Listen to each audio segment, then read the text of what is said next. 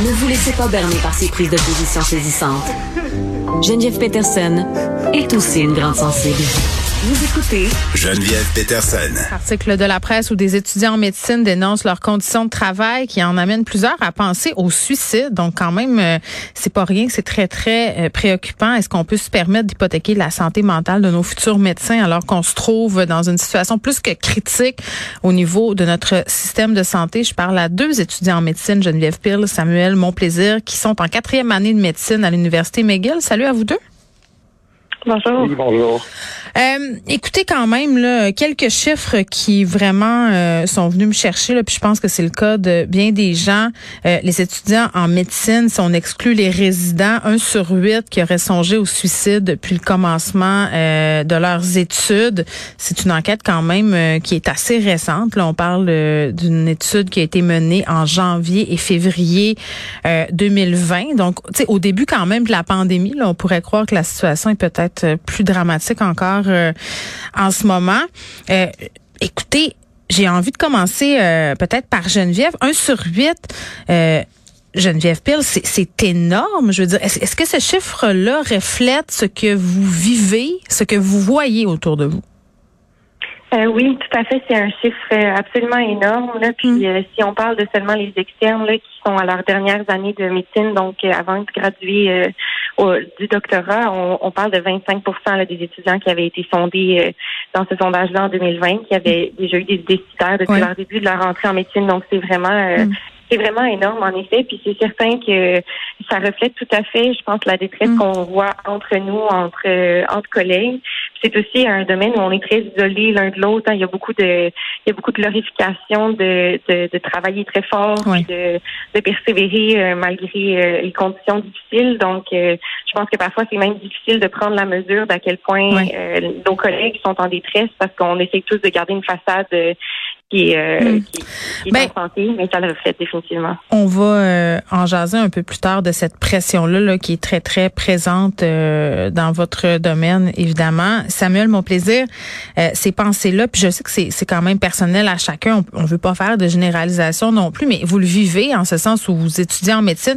Selon vous, ils sont dus à quoi, cette pensée-là, cette détresse-là? Elle, vient d'où? je comprends là, que la culture de la performance, globalement, ça a quelque chose à voir là-dedans, mais est-ce que vous avez euh, par exemple, des exemples précis de, de, de comment c'est fait qui peut mener justement à ces pensées-là, à cet état-là?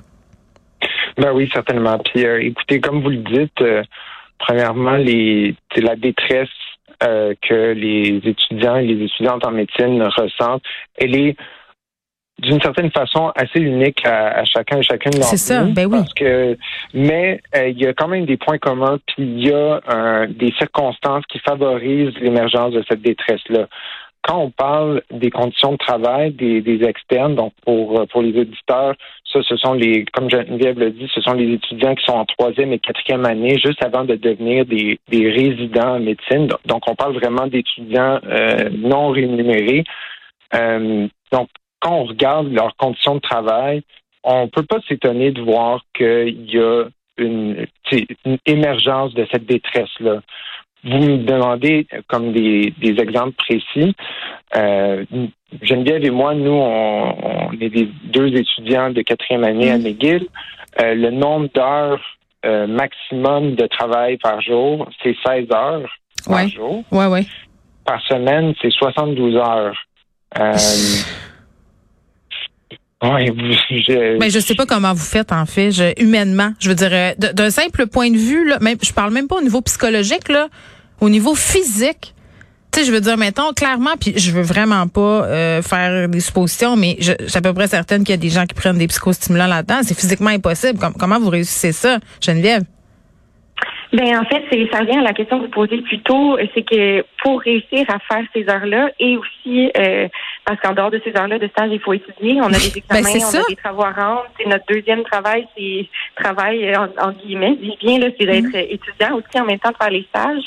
Donc, souvent, ça passe malheureusement par il faut il faut quelque chose, il faut couper dans quelque chose. Ouais. On coupe dans le sommeil, on coupe dans le temps passé avec la famille, les Mm. amis, on coupe dans le sport, on coupe dans des activités qui servent à maintenir nos besoins de base. Donc, elle est de là aussi, euh, la détresse, c'est de là qu'elle vient aussi, c'est qu'on a, il y a seulement 24 heures dans une journée, puis quand on travaille 16, ben, il en reste plus beaucoup pour Ouais. le reste, c'est la base au final. Puis après ça, est-ce qu'on peut vraiment se surprendre qu'il y ait des étudiants en médecine qui prennent du ritalin puis qui prennent sortes de choses comme ça pour réussir à, à livrer? Tu sais, je veux dire, moi, je dis ça en tout. Je veux dire, je suis même pas en train de juger ça, là. Comprenez-vous? Je, je, je c'est parce qu'à un moment donné, il faut prendre des moyens qui sont chimiques pour réussir à, à livrer la marchandise, pas rester dans un état de concentration qui, qui est qui est apte, euh, tu sais, pour ça. Parce que moi, il y, a- il y a un truc que j'ai lu dans l'article de la presse. Je pense que c'est une citation de vous, Geneviève. Euh, ça m'a vraiment accroché. Là, Euh, vous dites, je dis souvent que je ne voudrais jamais que ma mère se fasse traiter par un médecin qui est dans ma condition de santé quand je rentre parfois travailler. Je, je veux dire. Oui. Puis c'est- je suis très sincère quand je dis ça. Ben, Euh, je comprends. C'est, c'est un de nos, nos soucis principaux aussi. C'est Mm. oui, au-delà de notre santé, de la santé des futurs externes à venir, mais Mm. c'est la santé des patients. La santé des patients qu'on voit maintenant, puis de nos futurs patients qu'on va être médecins résidents, puis Mm. qu'on va être euh, médecins patrons. Ben oui, puis Samuel, j'ai envie de de vous parler peut-être euh, bon des des c'est dommage là des des étudiants qui sont passés à l'acte, vous en connaissez des étudiants qui sont passés à l'acte, vous avez une amie euh, qui s'est donné la mort en janvier dernier. Euh, puis je le répète là, c'est important de dire que les pensées euh, qui sont toxiques et tout ça, le suicide c'est multifactoriel à chacun. Je vais pas rentrer dans l'analyse de son cas à elle en particulier, mais c'est peut-être à cause de ces événements-là qu'on en parle plus dans les médias de ce que vivent les étudiants en médecine, mais on a un médecin aussi, une mère de famille qui s'est suicidée l'an passé. Fait que c'est dire que non seulement les études en médecine sont éprouvantes, mais que ça se traduit après par une continuité de ces difficultés-là dans le travail de médecin. Mhm. Ben, vous avez absolument raison de, le souligner. Puis, en plus, c'est pas comme la détresse euh, que les étudiants, les étudiantes vivent. Évidemment, c'est c'est un enjeu majeur, mais Mm. c'est aussi un enjeu majeur pour la qualité des soins qu'on donne, pour Oui. les, comme quoi le, notre, aussi l'épuisement qu'on peut ressentir va se traduire par une perte d'empathie. Puis si notre système de santé a des aspirations humanistes, donner du soin à autrui, prendre soin de autrui, comment ça se fait qu'on se retrouve dans cette situation-là? Vous voulez dire que parce que les médecins sont fatigués puis au bout du rouleau, ils sont moins sensibles à ce qu'ils voient, ont, tendance à être plus expéditifs, à vouloir euh, peut-être euh, aller plus vite, puis ils sont, sont moins touchés par les patients? Bien, écoutez, ça, c'est un, un- un phénomène démontré que euh, avec l'épuisement, il va y avoir une, une perte de, de cette espèce de compassion-là. Euh, je pense que Geneviève aussi vous pourrez rajouter là-dessus, en fait. Oui, Geneviève, allez-y. Oui, ben j'allais faire un peu l'analogie. euh, tu sais, on, on fait souvent la blague que quand on a faim, là, euh, on n'est pas du monde, là, puis euh, on n'a Oui. plus de patience, puis parce que on n'a pas mangé notre souper, puis il est rendu 8 heures le soir. Mm. C'est, je sais que c'est une analogie un petit peu, euh, un petit peu beaucoup simplifiée, mais ça revient au même. Si les besoins de base des soignants, que ce soit des médecins, des étudiants en médecine, des infirmières, des inalos, peu importe les gens qui travaillent dans le système social et de la Ouais. santé, si nos besoins de base sont pas rencontrés, comment est-ce qu'on peut, nous, arriver à Mm. subvenir aux besoins des autres et même à, à, à être pleinement là et dans notre Mm. émotion et dans notre compétence? Mais je la trouve pas simpliste, moi, euh, votre analogie, Geneviève. Puis je vais vous dire pourquoi. Euh, l'une des façons, euh, l'une des premières façons qu'on a de torturer des gens quand on a euh, des guerres et tout ça, c'est de les priver, euh, par exemple, de sommeil. Qui, qui- ce qui est un besoin de base. Donc, c'est vrai que ça a des effets absolument incroyables euh, sur le rendu après, puis sur comment les êtres humains peuvent entrer en contact les uns avec les autres. Mais tantôt, vous me parliez, euh, Geneviève, de culture de performance. Est-ce que vous en parlez entre vous? Est-ce que vous vous confiez à vos pairs sur la détresse que vous pouvez vivre, sur cette fatigue-là?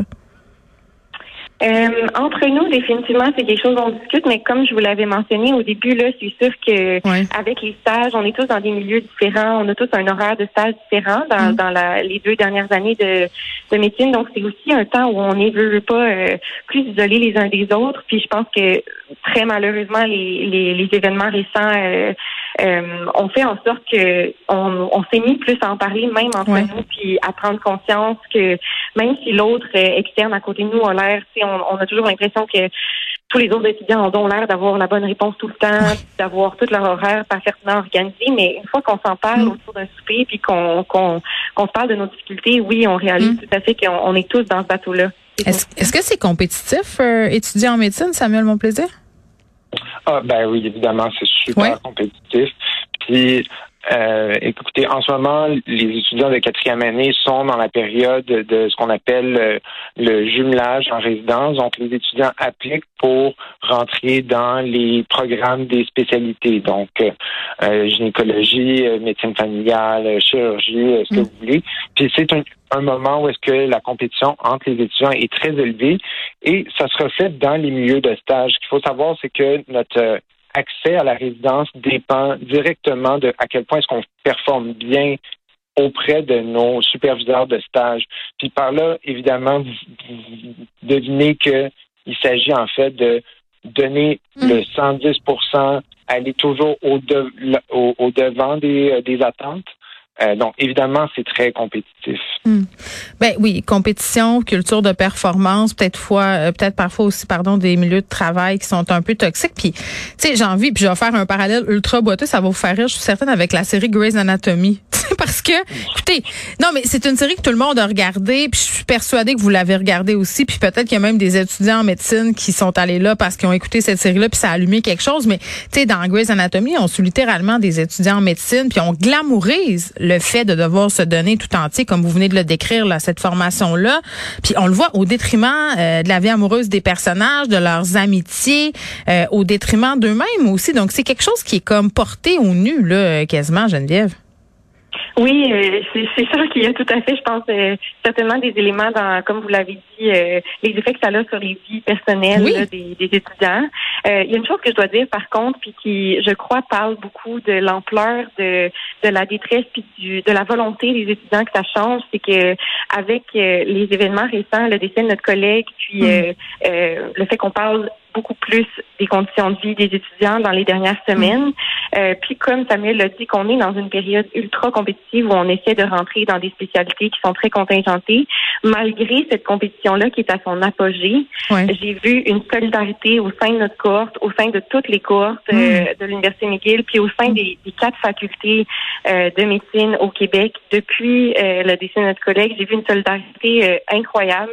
Euh, envers euh, nous, ses proches amis, mais aussi envers euh, la cause de, changer le, système puis la, la, charge de travail. Donc, moi, je trouve que ça, ça parle mm. que, que la détresse puis le besoin de changer les choses soit encore plus grand que la compétition qui est entre nous euh, à ce moment-ci pour rentrer dans des spécialités Mais euh, Samuel, mon plaisir, y croyez-vous que les choses euh, vont changer? Parce que c'est vrai qu'on est dans une contingence en ce moment particulière. Le gouvernement Legault qui a beaucoup parlé de l'épuisement des professionnels de la santé, pas seulement des médecins, des infirmiers, des infirmières, des préposés, tout le monde qui travaille en santé pendant la pandémie. Il veut mettre fin à cette culture du temps supplémentaire. Est-ce que vous y croyez à ce changement-là?